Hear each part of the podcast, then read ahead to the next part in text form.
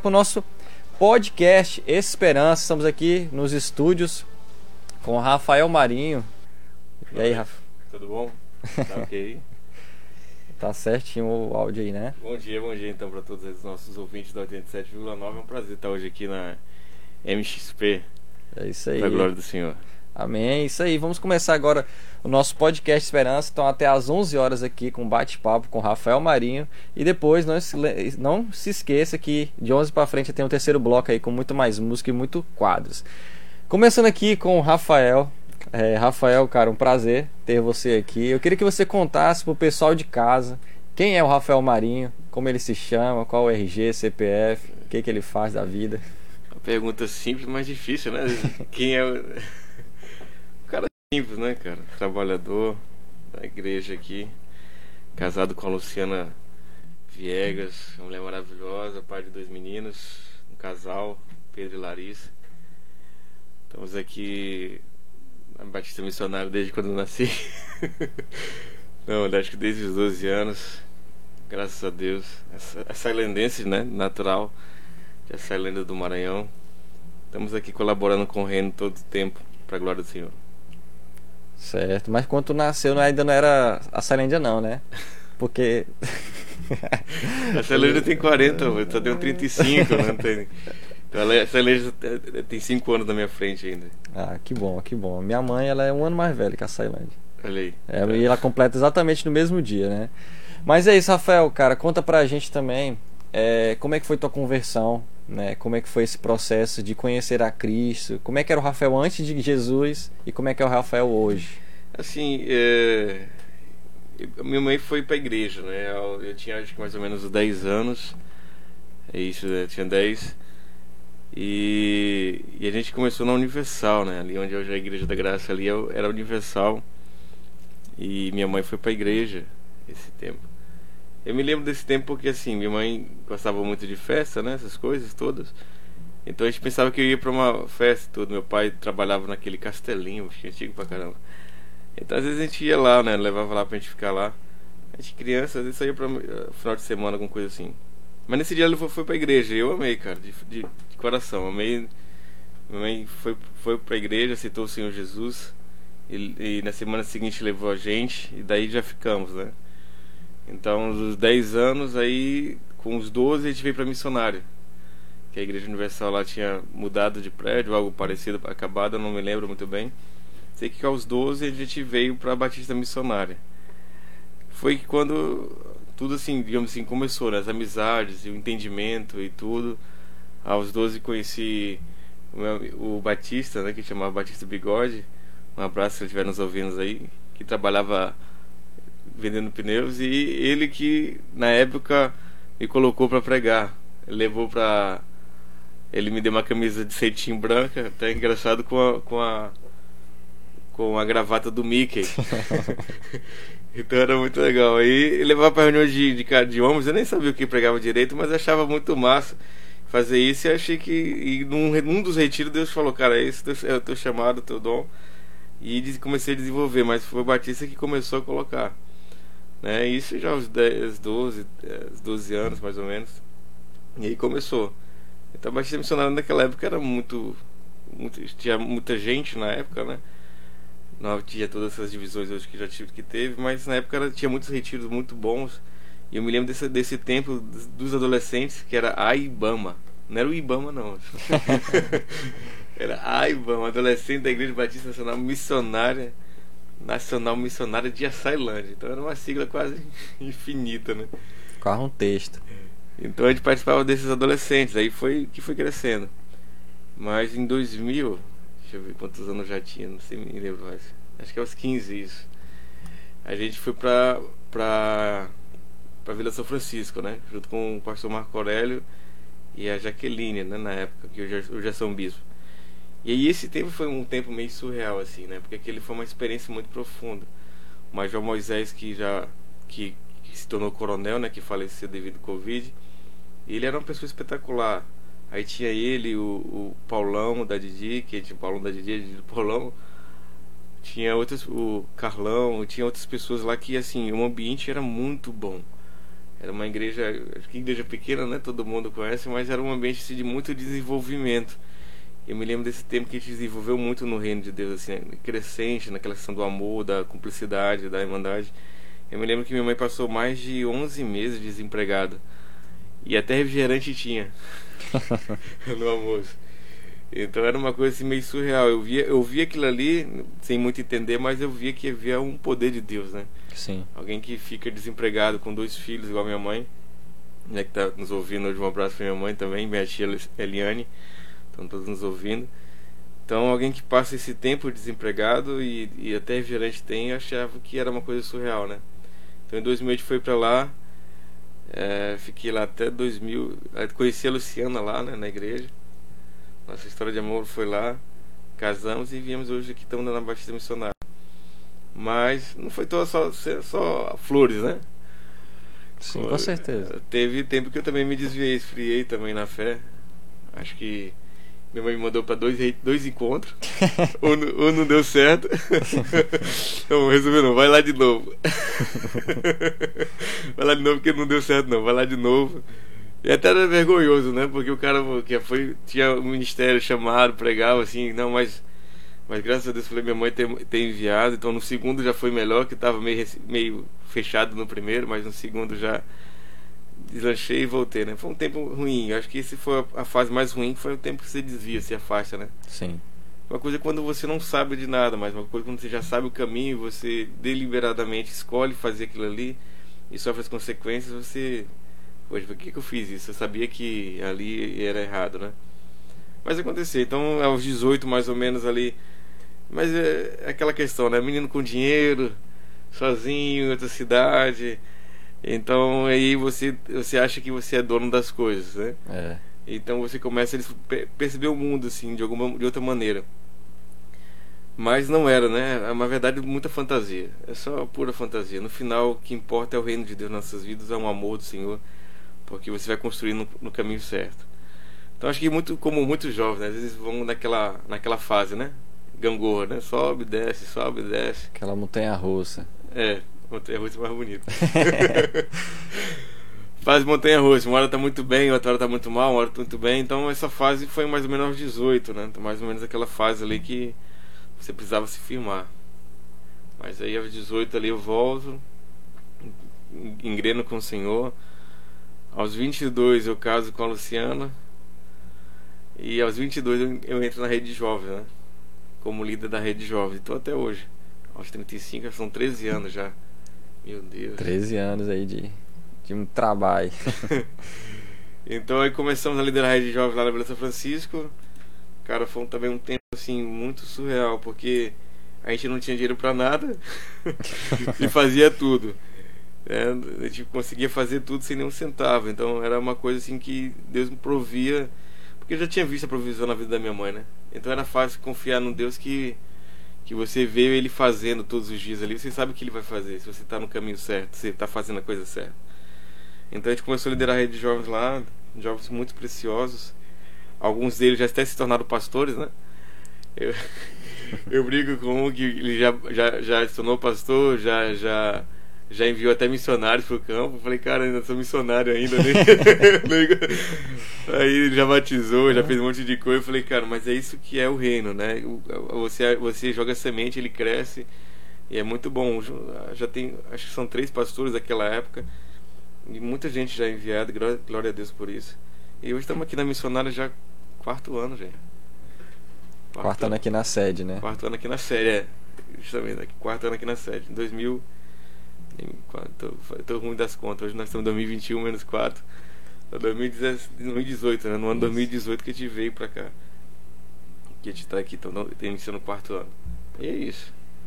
É isso, pra bem, glória de Deus, né? Bem resumido, né? Bem resumido aí como é que foi essa, essa conversão. E pra, e pra ti, assim, Rafael, quando tu lembra desse, dessa fase, mesmo nessas idas e vindas, mas qual foi os momentos mais marcantes que tu teve assim de um dia específico, algum encontro, alguma coisa que tu falou assim, cara, aquele dia que fica marcado na tua memória? Cara, um dia marcado foi o chamado, né? Porque foi assim, eu, a gente o dia da conversão assim, eu não tava, eu não era menino doido, né? Era menino de casa, menino caseiro, então quando eu fui pra igreja não mudou muita coisa na minha rotina, né? Mas só porque a perspectiva da minha mãe a vida dela mudou. Então aquilo ali, para mim, era o, era o máximo. Então não tive assim, não, cara, não era um cara louco da vida, né, perdido nas drogas. então aí isso não, não, não, fazia parte da minha rotina. Mas o momento acho que mais marcante foi, foi, foi como foi chamado, né? Eu me lembro do retiro lá, que a gente foi no ano, foi no retiro que a gente foi batizado. Tinha aquele do pastor do Matos Nascimento, vai queimar, vai queimar, deixa o fogo te queimar. E naquele, naquele retiro eu fui batizado, né? E o pastor que estava pregando, ele falou que Deus estava chamando cinco pessoas para o ministério. E sim, essas cinco pessoas iam receber uma gota de água na mão. Que o Espírito Santo ou algo parecido. Eu sei que falou que você, você crer, estende a mão. Eu estendi a mão, né? E aí eu senti a gota. Aí eu olhei, aí não vi ninguém perto. Falei, mas eu senti a gota, como você sente uma gota Sim. de água. Aí eu falei, não, eu tô sendo chamado. Aí eu abri a mão novamente. Não, então, então pinga de novo, só me salve. só pra ter certeza. então aí eu senti como, como uma gota batendo na mão. Falei, cara, ah. sou eu, então vou lá pra frente. Então isso eu nunca esqueci. Isso foi, foi, foi no dia, né, de um retiro, da, um grandes retiros da Batista Missionária dessa época, né? Sim. Que a gente tinha. Então, e esse foi o chamado. Esse foi um cara muito marcante. E segundo, acho que o nascimento dos meus filhos, assim, que Deus fala muito, né? Uhum. Quando o seu filho está sendo gerado, assim, você vê Deus falando bastante. Então, eu nunca recebi tantas palavras tão profundas quando os filhos estão ali sendo gerados. Eu acho que esse, quando quem vai passar por essa experiência, acho que você passou, né?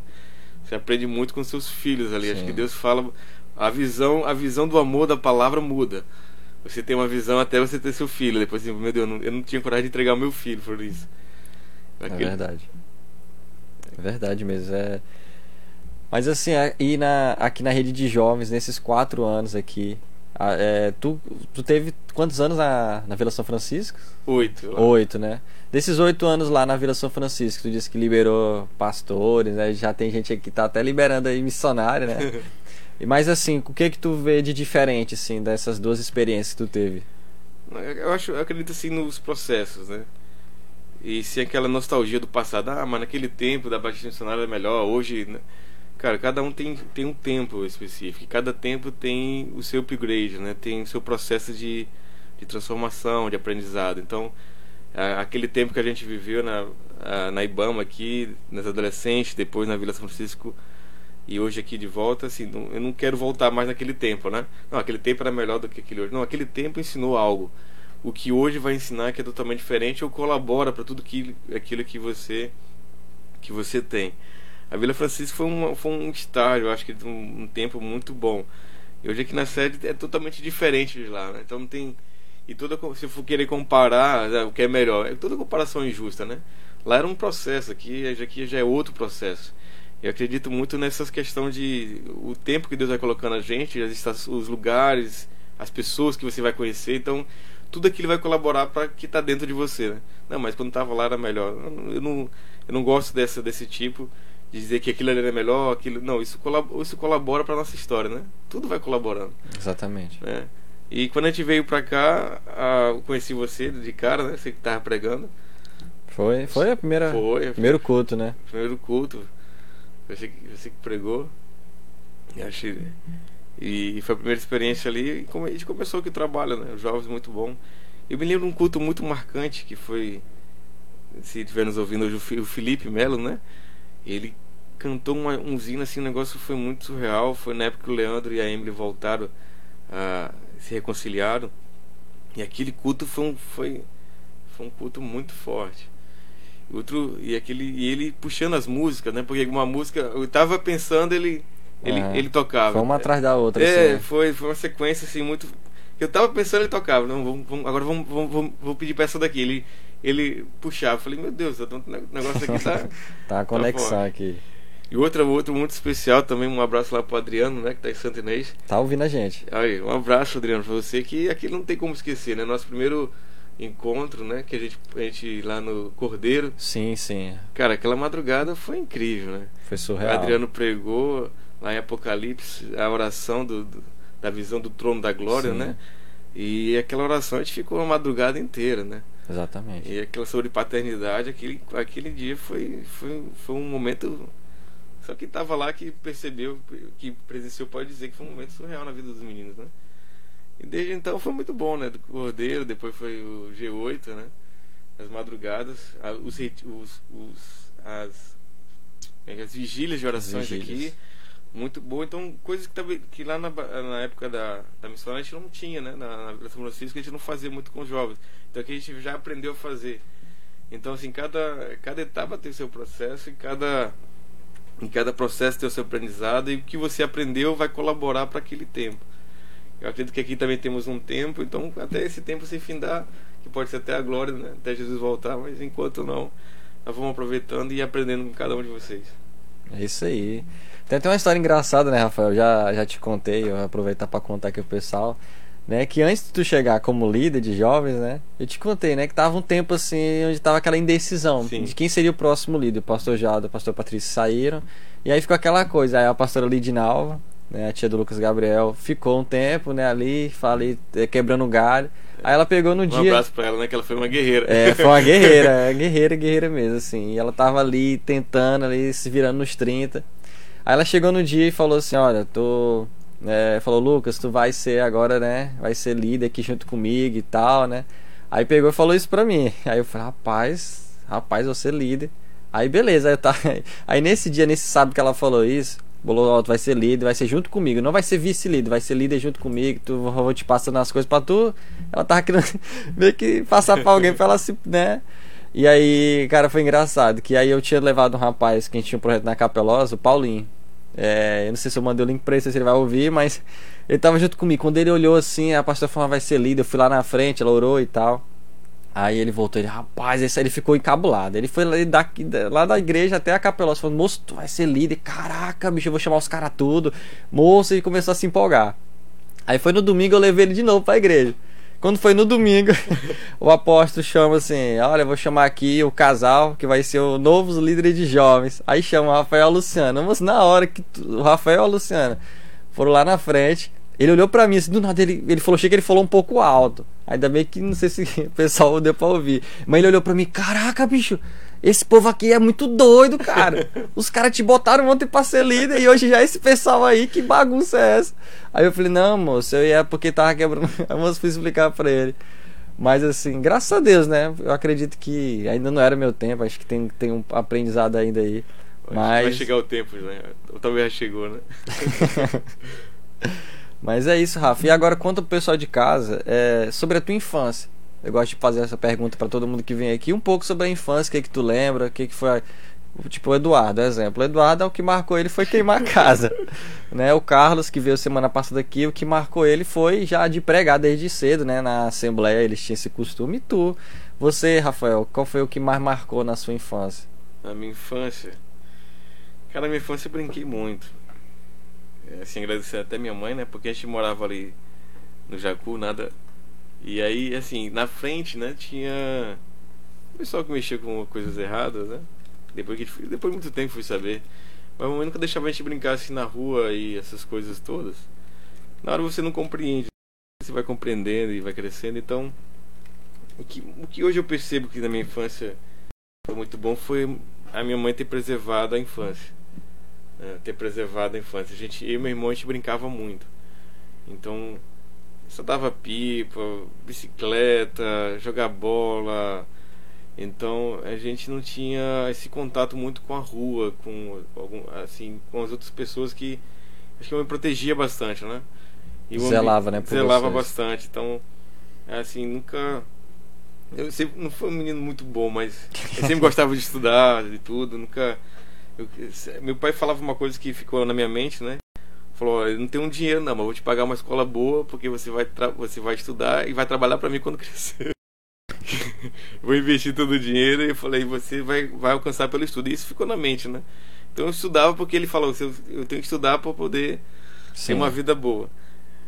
É, aos, ele faleceu para mim aos 14 anos, né? Então foi uma perda muito ruim, difícil na época até.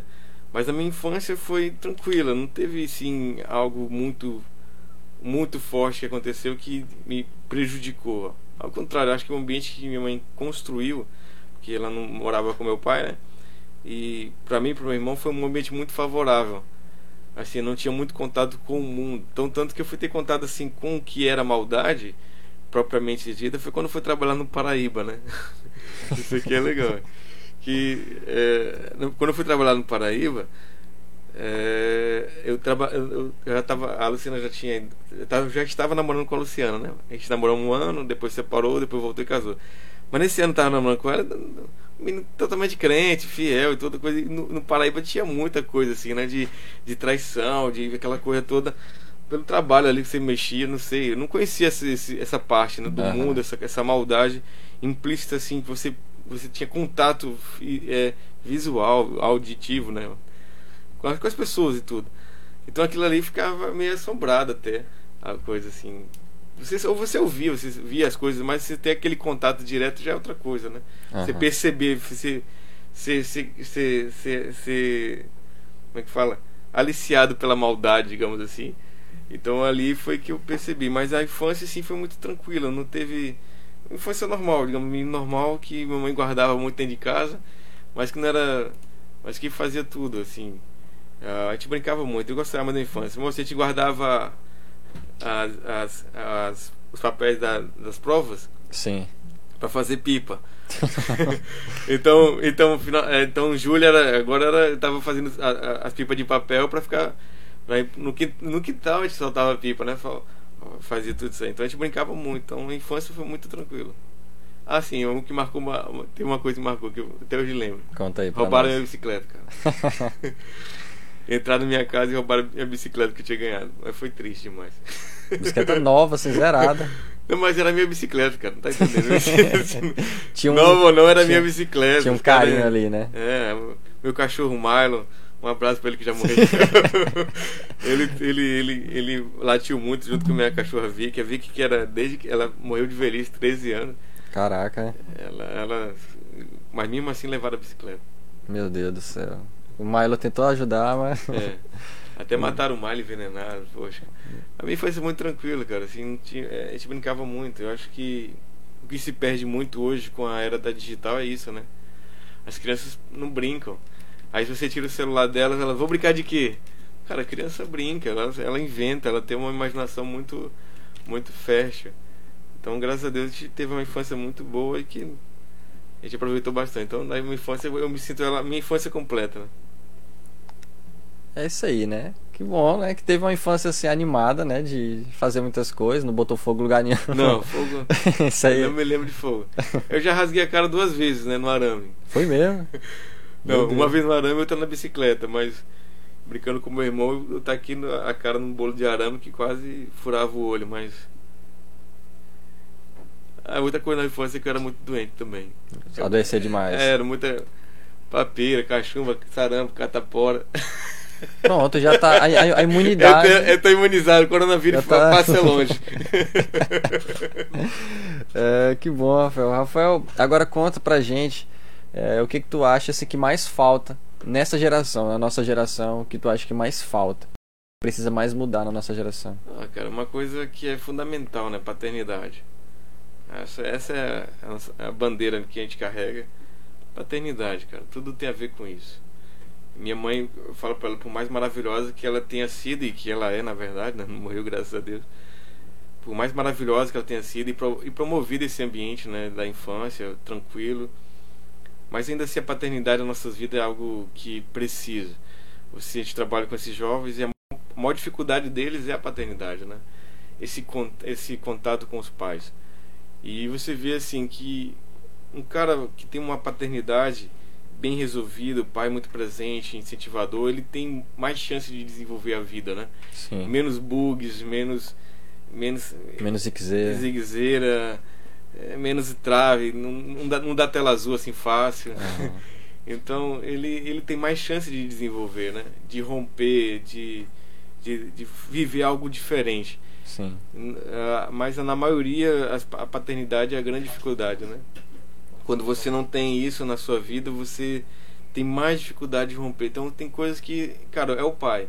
E a maior parte é o pai, né? A maior parte a mãe trabalha lá cuidando e tá botando, mas no final é o pai. Ele que precisa estar tá lá como cabeça, né? Como sacerdote. Sim. Porque isso biblicamente é, é, e cientificamente, né? Comprovado que que a paternidade ele, ele, ele desenvolve a sexualidade, desenvolve a identidade, desenvolve a vida do filho, né? Homem e mulher, ele consegue desenvolver isso na vida dele. Então, muitos problemas de jovens com seus próprios pais. Né? A delinquência, por exemplo, muitos que a gente já viu, cara, agora eu tô não, eu dei meu pai e tal, não sei o quê. E às vezes ele faz aquilo como uma. Ele tem aquela, aquele estilo de vida como uma revolta do sistema e tudo, mas Sim. muito por conta dos pais. Você cadê seu pai? A maioria nem sabe quem é o pai. Né? E o pai que tem nem, nunca teve perto. E os que tem às vezes são tão ruins com eles que desenvolveu essa parte, né? Sim. Como, como muitas outras coisas. Eu acho que a maior parte da nossa dificuldade de vida se desenvolve da falta da paternidade. Então, tanto que a oração do, do Pai Nosso, ele já começa, né? Pai Nosso. É a primeira coisa que ele começa, né? É Pai. Então, a oração do Verdade. Pai Nosso começa, Pai. Então, é a palavra que falta no, no coração dos jovens, da, da, da, sociedade, das nossas vidas. Que por mais que a mãe tenha sido maravilhosa, mas ela não consegue desenvolver o que apenas o pai consegue. É assim como eu não consigo desenvolver, o pai não consegue desenvolver o que a mãe consegue desenvolver na vida do filho. Sim. Mas essa outra parte da paternidade que ela é tão importante, eu comparo assim que a maternidade é, é, é o filho no ninho, né? E a paternidade é, é botar, botar nas costas e levantar para fazer ele voar, né? Pegar todas as tuas ferramentas e, e, e desenvolver isso na vida dele para ele poder crescer. Então, muitos problemas emocionais, problemas estruturais de, de, de desenvolvimento procede muito da falta de paternidade. Não apenas porque talvez ele não tenha tido pai, mas porque o pai não foi pai, né? Porque não, ele tem a figura masculina lá em casa, mas não tem a paternidade. E é isso que Deus veio fazer. E acho que esse é, é isso é porque isso foi o que mudou a minha vida, né? Quando a gente foi, foi a primeira coisa que a gente aprendeu na época que a gente mudou para a Vila São Francisco foi essa paternidade de ver um Deus que provia todos os dias nas nossas vidas quando a gente não tinha nada. Então, que Deus é esse? Que pai é esse, né? que marido é esse, que homem é esse, né? Que, que Deus é esse que pode fazer tudo na sua vida. Então foi que foi o que desenvolveu nossa, o meu ministério, digamos assim, a partir desse entendimento.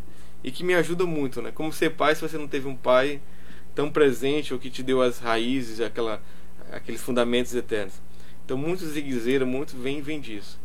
E se não tiver, a, a, o problema do jovem, acho que a maior parte é isso Pode ter outros problemas, mas acho que 90% da vida do jovem é a sua paternidade, a sua identidade que não foi bem desenvolvida ou não foi bem estruturada nos fundamentos eternos.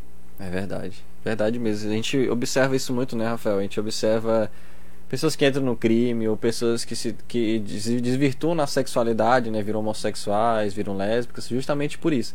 Se a gente for profundo, às vezes a pessoa às vezes é muito, é muito escancarado. A pessoa fala, ah, eu não tive pai, meu pai morreu cedo, meu pai me abandonou, né? Isso é muito escancarado. Mas tem outros, que é aqueles que eu, eu acredito que é aqueles mais encobertos. Que tá ali o pai, tu vê indo pra igreja, tu vê ali o pai, a mãe e tal, aquele grupo familiar aparentemente bem resolvido. E quando você vai consultar, o pai ele é agressivo, o pai ele é. Como você mesmo falou, o pai ele abusa é, da, da, dos filhos, às vezes fisicamente ou às vezes mentalmente, sabe? Então assim são famílias realmente assim, a gente vai observando essas famílias desestruturadas, como tu falou, né? E é exatamente esse ponto dessa geração, porque é uma geração que eu, Lucas, eu sinto que é uma geração que às vezes tem medo de ir para um próximo nível. É aquela geração que é o famoso geração Peter Pan, que quer viver no, na terra do nunca quer viver na terra do nunca, nunca quer amadurecer. Tipo, tu vê jovens de 30 e poucos anos, às vezes tu vê ali que na verdade não é nem pra ser chamado mais de jovem. Já era pra ser um pai de família, mas ele se as pessoas se posicionam ali no grupo de jovens porque não quer ir pra esse novo nível, não quer pensar em casar, não quer pensar em ter uma família. Eu mesmo, eu assim, eu fui empurrado para essa maturidade, né? Deus ele pegou, ele viu que eu ia eu ia ficar estático ali naquele status quo ali durante muito tempo. Ele foi lá, deu um empurrãozinho. Deu um empurrãozinho, empurrãozão, na verdade. Empurrãozão. Então assim, foi muito sofrimento, assim, muita coisa, mas hoje eu vejo, olho para trás e isso é muito é tão bem resolvido, assim, na verdade é um processo que está ainda, né? Tá ainda em andamento. Mas foi tanta cura que hoje eu olho para trás, eu vejo tanta coisa que me feria em relação ao meu pai, e hoje eu, eu olho para ele e falo assim, é tanto que já vi uma um uma coisa que o Espírito Santo já me entregou, eu falo assim, Lucas, um dia tu vai ungir teu pai pastor. E uma coisa que eu coloquei na minha vida, eu olho pro meu pai e eu vejo a realidade totalmente diferente, mas eu creio que um dia ele vai ser assim. Mas enfim, Rafael, é, agora conta pra gente o que mais tu espera da noiva, da igreja que, que tu mais espera? O que, que tu espera mais que a igreja se posicione? O que, que mais a igreja faça nos tempos atuais? Viva o amor, né, cara? Acho que a igreja, ela, ela faz o papel de cuidar, né? Ela vem para ela é cuidada pelo noivo e a noiva ela tem um papel de cuidar. Acho que a igreja precisa amar. E, e às vezes as pessoas elas confundem amor com falta de correção. Porque quem ama cuida, né? E Sim. quem ama corrige. Não, a igreja precisa amar. Ela, ela ama corrigindo. Ela ama é, curando as feridas. Ela ama não te colocando num estado de, de pedinte ou, ou de, de vitimista. Mas ela ama te curando, falando: olha, você é filho de um rei, você é filho de um pai eterno. Você tem algo dentro de você que, se você colocar para fora, é melhor do que você ficar guardado, aprisionado, né? E a, a igreja tem que fazer esse papel, né? É, tem que fazer esse papel de, de cuidar. Eu espero que eu espero da noiva é que ela vai ser redimida no final das coisas, né? Do, a gente bate, a gente não tem que bater na igreja. Nós somos a igreja, né? E o que Deus está fazendo na nossa vida é nos desenvolvendo para algo que é o, o, o, a salvação eterna. Então o que a gente precisa é amar. E o amar não é folgar com a, com a injustiça ou folgar com a mentira, né? Mas ser, mas ser ríspido, ser, ser é, forte com a verdade. E às vezes a gente, como jovem, né? Às vezes o jovem não quer passar por alguma coisa ou, ou receber alguma correção. Não, porque você não entende, você não me entende, ninguém me entende. Ah, cara, fala com isso. Porque quando você. Alguém. Quem, quem pode ver melhor os defeitos do Lucas é quem tá de fora, né? Sim. Quem pode ver meus melhor, quem, quem pode ver meus defeitos e falar alguma coisa é quem tá de fora. Eu não consigo. Eu não consigo ver meus próprios defeitos. Então eu sempre acho que eu tô bem. Então quando a gente pergunta, Ei, como é que eu tô? Não, cara, tu tá muito mal. Tu tá quase no inferno. Rapaz, não digo. tu, tá, tu vai escapar por quase fumaçando. Mas quando a gente tem a igreja, ela tem que desenvolver os filhos maduros, né? Que ouve e, e se transforma. E a gente só cresce quando a gente. É, é, o ambiente do amor não é um ambiente que não tem a correção, mas é um ambiente que vai te, te promover. Até mesmo porque a gente não tem defeito, porque a gente não é um produto. Né? A gente está em, a gente tá em constante aperfeiçoamento. Então, se a gente está sendo aperfeiçoado, então tudo que, que as pessoas falam para mim vai colaborar para isso. E a igreja precisa ser madura, né? Nós precisamos ser jovens maduros. E, e a gente volta de novo para isso, para os pais, né? Porque às vezes a gente aprende isso em casa, né? O pai fala uma coisa que a gente não, a gente, geralmente a gente não quer fazer, a gente quer ficar lá de boa jogando videogame. Cara, levanta daí, seu menino e tal. A mãe, não, faz com meu filho, não, deixa ele lá. Então, às vezes, às vezes isso não, não nos promove, porque a vida é difícil, cara. A vida não é fácil, o, o mundo não é fácil, né? Viver nesse mundo, a Bíblia fala, vocês teriam aflições, mas a gente sabe que não é difícil, é difícil demais. É difícil se acordar tudo de manhã, você tem que trabalhar, você tem que pagar as contas, você tem que cuidar das coisas. Mas se fosse só isso, seria, seria tranquilo. O problema são os problemas emocionais, as, as, os embates, as, você mesmo se sabotando. Né? E a igreja vem promover isso, olha, você é filho do rei. Existe algo dentro de você que precisa ser desenvolvido. E, igreja, e através do amor, ou seja, de uma compreensão que a graça vem para me colocar num ambiente que eu possa me desenvolver. Então, se eu sou um jovem que tem ziguezeira, né? Eu não tenho uma paternidade, meu pai não foi pai, eu, eu não tenho isso na minha vida.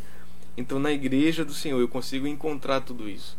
Então, é uma prateleira que tem vários produtos e que com estoque infinito e que você pode utilizá-lo e abusar deles e sempre que preciso você está lá para ali para poder usar.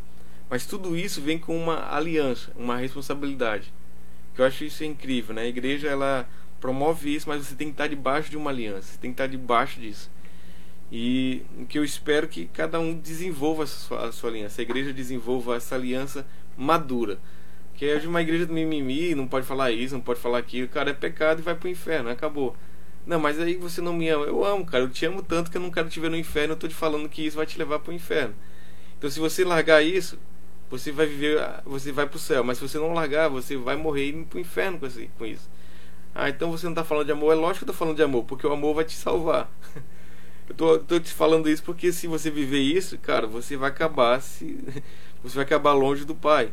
E se você vai acabar longe do Pai, e eu não te falar, se eu não te falar é porque eu não te amo. Mas eu estou te falando, então eu te amo. Então, às vezes, quando a gente ouve uma coisa ruim, a gente fala, a pessoa não nos ama. Mas é o contrário. Minha mãe me ama tanto que me batia de. de cipó de goiaba. Por que, que eu não era amado? Não, porque ela justamente me amava e queria minha correção. Então, se Deus me ama tanto, então Ele sempre vai me corrigir. Então, Ele não me quer longe dele. Então, se chega ao, ponto dele ter que me bater ou, ou sofrer alguns processos de dores para poder aprender, então eu vou ter que passar.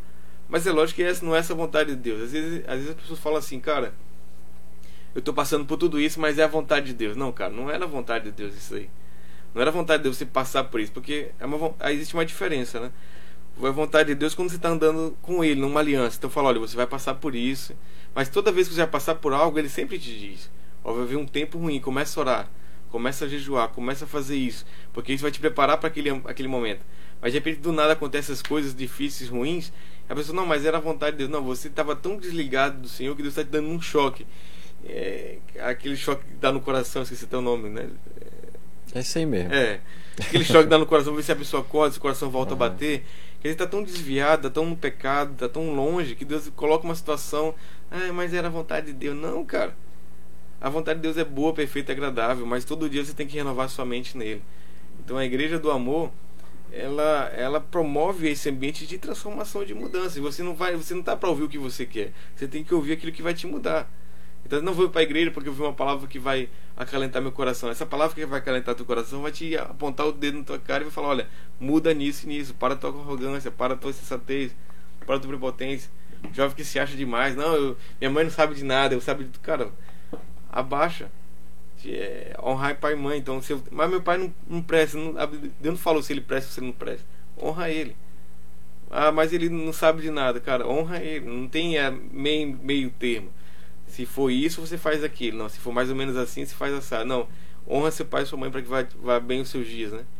Mas aí, aí Deus já sei de tudo, já sei de tudo, já sei de tudo. Mas a igreja do amor, a igreja que eu espero da igreja é que ela amadureça cada vez mais os seus filhos, né? Amém. Então esse amadurecimento, né? Tu pegou um ponto chave aí, amadurecimento, essa maturidade, né? Que a noiva precisa amadurecer, é que nem eu vi não sei se foi do Luiz Hermínio ou foi do Luciano Subirá. Eu não tô lembrado agora quem foi dos dois que falou, mas falou assim que Jesus, ele não é um cafetão, nem um pedófilo para pegar uma noiva criança. Ele não vai vir buscar uma noiva criança, uma menina. Ele vai vir buscar uma noiva madura, uma noiva crescida, uma noiva que amadureceu. Então, é exatamente esse amadurecimento da noiva que aponta para a volta de Cristo, né? Para que ele vai buscar, ele vai vir buscar essa noiva madura. Cara, só um ponto sobre isso, né? Eu me lembro eu estava trabalhando lá em, em Alto Alegre, lá não, não, não pegava celular na época, né? Lá, uma época não tão, não tão distante. e aí uh, entraram lá em casa, né? Eu tava lá, entraram lá em casa, os ladrões entraram lá. E acho que eles podiam ter, ter sido meus amigos, porque eles podiam ter, ser meus amigos, né? Porque ele, eu tinha chamado eles pra comer, porque chegaram só comer meu todinho.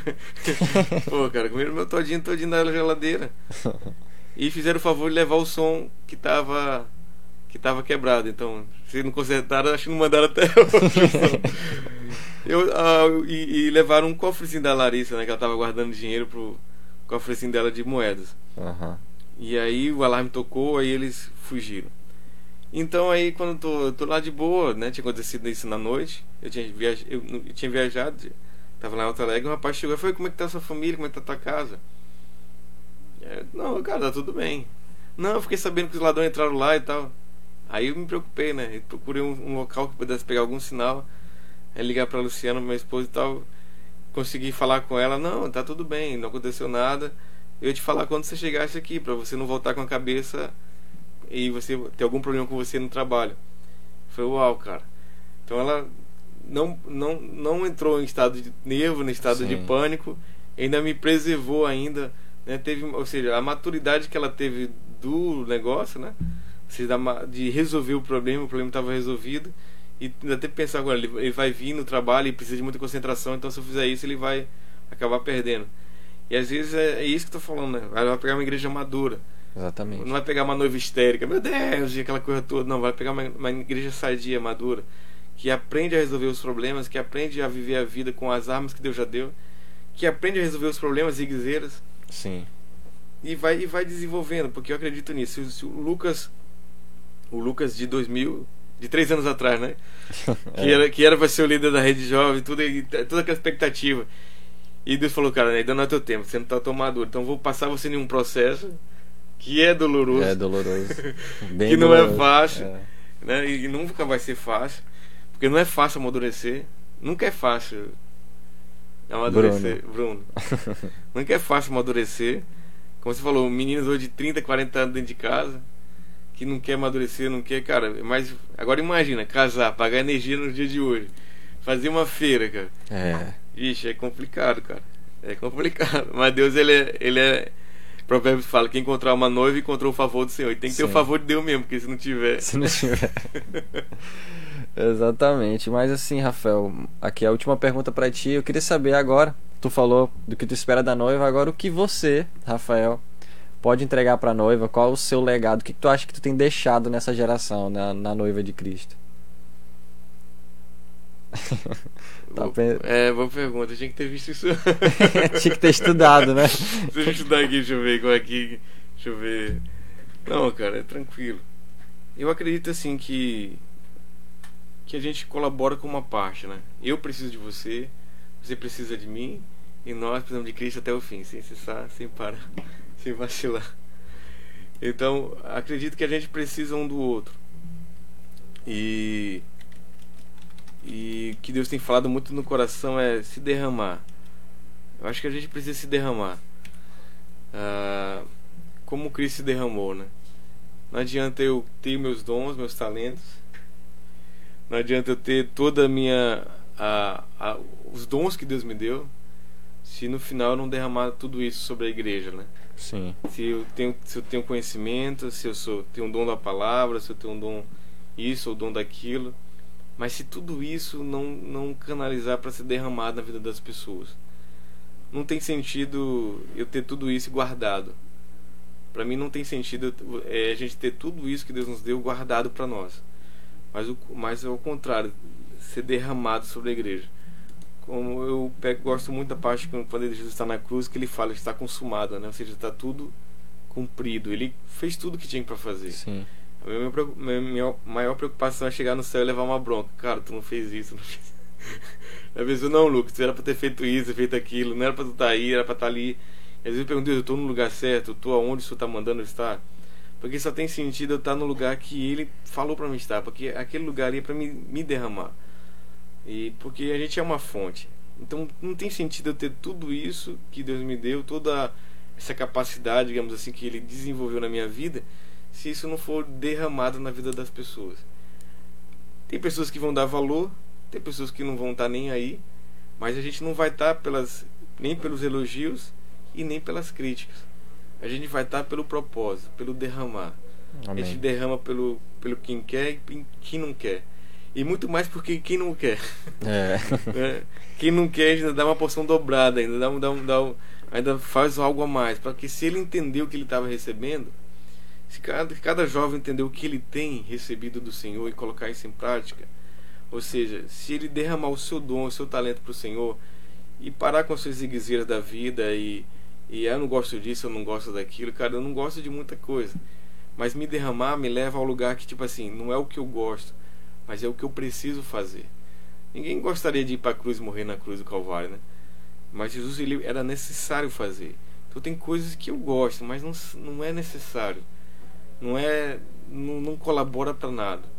Então o que eu quero deixar no final é que quando eu morrer, talvez o, o, o Bruno, o Lucas fala, cara, ali foi um homem, um grande homem de Deus, cara, as palavras dele tocou a minha vida e ele me ajudou nesse ponto. Sabe, deixar um ponto de luz em cada pessoa. Amém. Deixar uma porta aberta do céu em cada em cada casa que a gente for. E se a pessoa entrou pela porta, se ela pegou a semente, se ela recebeu o azeite, aí isso vai depender dela. Mas eu fui lá, eu quero, sim, eu fui lá e derramei tudo que tinha para derramar. Eu coloquei na mesa todo o alimento que eu tenho. Então, é, no final de tudo, quando eu partir dessa glória, partir para a glória, né? Deixar essa terra que meus filhos possam falar, cara, é, meu pai era extraordinário, meu pai mudou a minha vida por causa do meu pai, porque as palavras dele, porque o posicionamento dele, porque a vida dele. Cara, um negócio agora até pegou aqui. pode, pode, pode soltar. Não, é, é, isso que Deus espera de nós. É que, o, que o Lucas morra vazio. Que todo o potencial que está dentro de você, todo poten... Agora imagina quantos jovens cheios de potência, né, cara? Cheio de poder, cheio da unção, cheio da glória. Então no mundo desviado, não, cara, eu tô desviado aqui. ele, ele tá, é uma represa, represou, represou tudo que Deus tem para a vida dele, represou todo o potencial que ele tem. Às vezes ele precisa de uma bomba, de algo que estoure essa represa. E às vezes problema com os pais, problema com a vida, problema consigo mesmo. Sendo que o que Deus tem para nós é um, um, legado eterno. E o que eu vou deixar não é dinheiro para meus filhos, que eles vão precisar de, deixar para eles. Mas é o que eu vou me derramar no coração, na minha vida, na vida deles. Acho que muitos jovens que quando for para glória, né, quando for, cara, ele passou, o cara mudou a minha vida, eu que não aproveitei o momento, cara, eu aproveitei muito o momento e hoje minha vida mudou porque ele derramou algo. E acho que é isso que nós precisamos fazer, cara, derramar nossa vida. Eu trabalho, eu tenho meu trabalho, tenho meu emprego, faço isso, faço aquilo, tenho minha empresa, mas no final da vida, se tudo que eu tenho não foi derramado para a glória do Senhor, não faz sentido morrer com tudo isso. Sim. Não faz sentido ter tudo isso. Então, esse legado, eu acho que quando eu morrer, o Lucas tem que lembrar, cara, o Rafael foi, foi um cara muito bom. Ele deixou algo, deixou algo na minha vida que me transformou. Eu penso muito nisso. Deus, eu quero chegar no céu e falar, cara, parabéns, você cumpriu, você fez tudo que tinha que fazer. Ainda seria servo inútil, né? Pela palavra. Sim. Você fez tudo que tinha para fazer, ainda serve inútil. Então, às vezes, eu quero fazer algo a mais. Então, eu não quero mais viver a minha vida, eu quero viver a vida de Deus. Aí eu tenho que abandonar meus projetos, meus sonhos. E abandonar projetos e sonho é muito ruim, né? Sim. Que você, você sonha muita coisa, né? Você projeta aquilo para sua vida. Mas só que a Bíblia fala: aquele que quiser perder sua vida, por amor de mim, ganha lá. Deus ele não quer que você não, que você não tenha, mas ele, ele quer que você tenha com Ele. Amém. Né? Que você tenha tudo isso com Ele. Porque estando com Ele é, é, é permanente, é inabalável. E ainda que acabe tudo, mas no final fica lá as palavras de vida eterna, fica as palavras que você derramou. Cara, é isso, é o legado, cara. O legado é eu ser derramado na vida das pessoas. Eu, sei, eu quero ser aquela vasilha cheia de azeite derramada nas vasilhas vazias. Amém. Né, na mão do profeta Jesus. Amém, amém, Rafael. E é isso, pessoal. Esse foi aqui o podcast Esperança com o Rafael Marinho. Tivemos aqui uma conversa muito boa, que rendeu aqui muita, muita, muito papo bom, muitas histórias, né? Muito testemunho bom. Agora, Rafael, para encerrarmos aqui o podcast, né? Sempre o, o, nosso entrevistado ele escolhe a música, a próxima música aqui do terceiro bloco do programa. Então você escolhe a música que a gente vai tocar. É Galileu, né? Pedro Lucas. Homenagem aí ao Pedro é, Lucas e Larissa. Pedro Lucas e Larissa, eles cantavam muito Galileu, não escuto no escudo que a gente faz, que a gente faz doméstico, ele gosta, ele quando era pequeno ele gostava muito de Galileu, isso vai para meus filhos. Galileu. Amém. É isso aí. Isso aqui foi o podcast Esperança. Eu, podia, eu sei, que, eu sei que não é tratamento of love, né? Ah. Mas podia ser também ah, depois aquele sobre que te ama, sobre que me amava. Da Aline Barros, pra, pra, pra, pra mulher da minha vida, né? Ah, dia 12. É, dia 12, a semana Semana que vem aí. Então pode tocar, a gente vai botar essas duas canções aí. Pra minha esposa pra... Luciana, um abraço. Cara, muito obrigado aqui para agradecer você. É, você tem feito isso, Deus possa abençoar muito sua vida. Amém. Um abraço para Alessandra, né? E, e seu filho Isaac. Vocês possam crescer mais e mais ainda. E hoje à noite. Hoje à noite, culto Crucificados com Cristo, às 18h30. 18h30. E hoje vamos falar sobre um Apocalipse, o último chamado. Cara, Amém. vai ser top demais. Para finalizar a série Apocalipse que a gente pelo pelo Meet. Pelo Meet. Mas é hoje o último chamado. Acho que se você quer ir pro céu, você tem que vir hoje. tem que vir hoje é. pro culto. Só se você quiser ir mesmo. Só se você, se você não quiser, vem do meu jeito também. É o último chamado também. então, Rafael, obrigado, cara. Obrigado.